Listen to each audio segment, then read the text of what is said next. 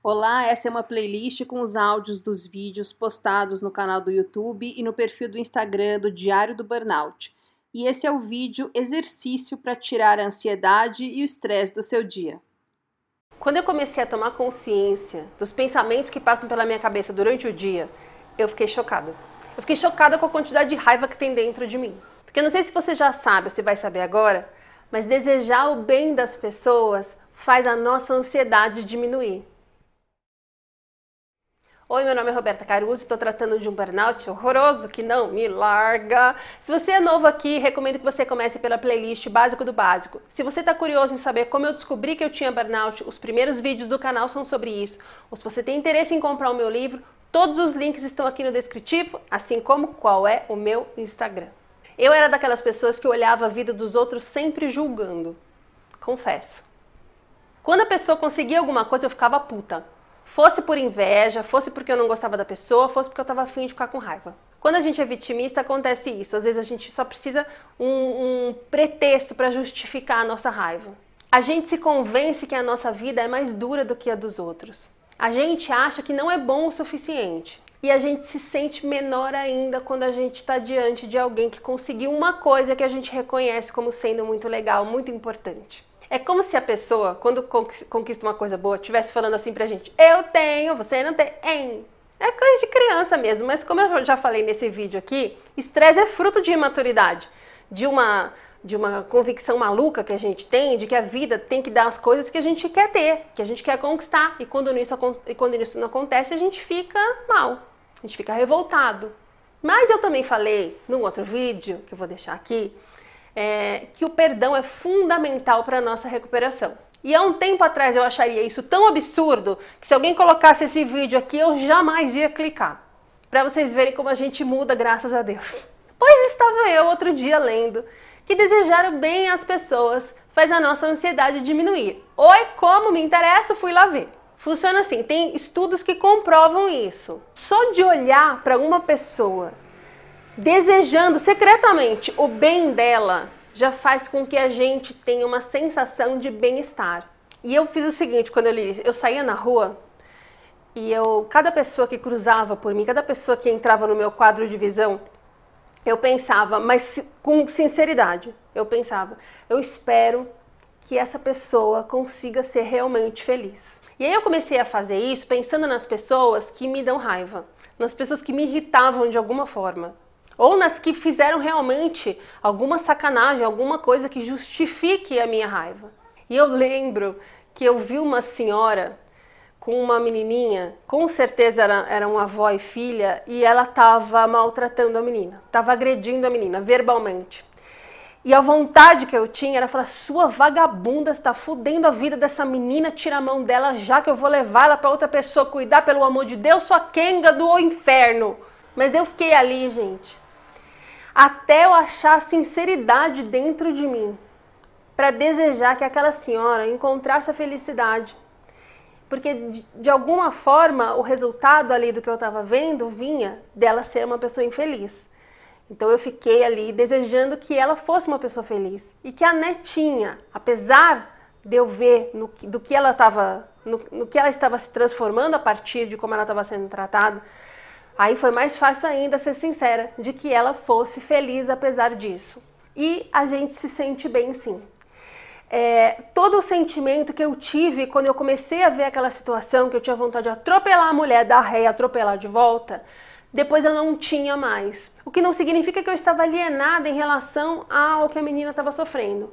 Mas dentro de mim eu não estava com raiva, porque eu não podia fazer nada por aquela menina naquele momento mas eu tive um bem-estar de realmente desejar que as coisas mudassem para elas duas. De entender que aquela mulher passou por poucas e boas, tem crenças dentro dela para fazer com que ela tenha esse resultado. Entender significa que tudo bem? Não, ela estava fodendo a vida da neta dela. Mas eu passei a me sentir bem emocionalmente por entender essa situação e por desejar que a vida delas se transformasse para melhor. E você pode fazer isso online, agora que nós estamos na quarentena, você não vai poder sair na rua para fazer isso, pode fazer na janela. Mas você pode fazer online, você pode abrir o seu Facebook e pegar lá as pessoas que estão lá como seus amigos, uma que te irrita bastante, que cada vez que você olha o post dela, você fala, essa, Fica ali olhando para ela até você sentir sinceridade em você e deseja com todo o seu coração que ela seja feliz, que os problemas dela se resolvam, que ela encontre a felicidade. Eu fui ao supermercado outro dia e tinha uma mulher, tinha uma pilha de batatas, assim, foi logo no começo da quarentena. Foi a primeira vez que eu tinha saído para ir ao mercado. Tinha uma pilha de batatas assim no hortifruti. E umas duas ou três pessoas em volta pegando não só batata como outros legumes e uma senhora, gente, ela quase se jogou em cima das batatas. Ela passou na frente de todo mundo, ela esbarrou, bateu nas pessoas, super mal educada. Começou a pegar aquelas batatas como se não houvesse amanhã, ela de máscara, de luva. E tinha um monte de batata, não é que tinha três e quatro pessoas. Ela saiu correndo e pegou as batatas e saiu. E quando ela saiu, da, de perto, as pessoas começaram a falar mal dela. Nossa, que absurdo, nossa, que grossa. E tinha um que ficava olhando, sabe? Ficou olhando, acompanhando a mulher andando pela loja. E um que ficou reclamando, sozinho, falando. Nossa, as pessoas ficaram muito irritadas com ela. E eu vi que, sem me esforçar, foi sem pensar, o que veio na minha cabeça foi: ela tá com medo. Ela tá com muito medo. E ela se desequilibrou. Ela está com uma ansiedade completamente descontrolada, ela não consegue agir de forma diferente. E eu desejei ali que ela conseguisse se reequilibrar. E o que, que aconteceu? Eu tirei aquela sensação que eu tive, porque não é que eu não me incomodei com a mulher, gente, eu não virei o Gandhi. Eu fiquei puta, porque a mulher foi animalesca.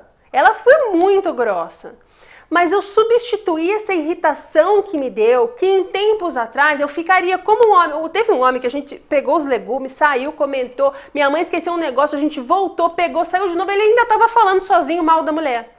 Em tempos atrás eu teria feito a mesma coisa, só que dentro da minha cabeça. Eu ficaria remoendo, ocupando minha energia, ocupando meu tempo, pensando nisso, mas eu substituí e foi legal porque eu vi que você vê, é um treino que deu certo, porque automaticamente eu substituí por aquele desejo que ela conseguisse se reequilibrar de novo, que ela perdesse todo esse medo, que a ansiedade dela desse uma baixada de bola. E eu não levei isso comigo além do mercado. Não fiquei pensando nisso o dia inteiro ou de vez em quando, como aconteceria antes. Agora, tem o seguinte, você não pode com isso se sentir superior à pessoa. Eu não me senti superior à mulher porque eu estava com a minha ansiedade controlada e ela não. Eu me identifiquei com ela. Teve muitas outras situações na minha vida em que a minha ansiedade estava descontrolada e eu fiz a mesma coisa de outra forma, com, com outras situações. Agora, tem uma coisa, você também não pode fazer isso se sentindo superior à pessoa. Eu não me senti superior à louca da batata. Eu não olhei ali e falei, nossa, eu sou uma pessoa super equilibrada, eu tô aqui plena e serena e ela tá se descontrolando, desesperada, achando que vai pegar corona na batata e vai morrer de fome. Não, não é isso. Porque eu sei o que é ter uma ansiedade descontrolada. Só que a minha reação sempre foi diferente da dela. Eu me punha numa situação inferior e me ressentia de ninguém ter me tirado daquele lugar. Só que é um, um descontrole emocional da mesma maneira. Tenta fazer isso. Não tenta se descontrolar. Não tenta pegar as batatas. Tenta olhar as pessoas e sinceramente desejar a elas o melhor para elas, que os problemas se resolvam, que ela se reequilibre, que ela seja feliz.